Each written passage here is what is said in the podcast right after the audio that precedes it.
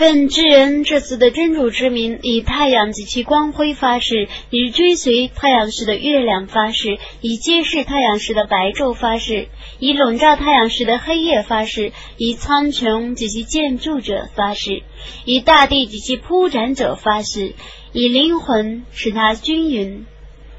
并启示他善恶者发誓：凡培养自己的灵性者必定成功，反伤害自己的灵性者必定失败。这么多人因过分而否认真理，当时他们中最薄命者忙上前来，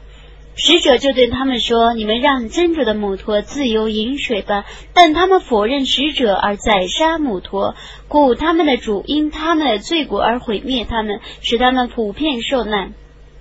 他是不顾虑那灾难的后果的，伟大的安拉至实的语言。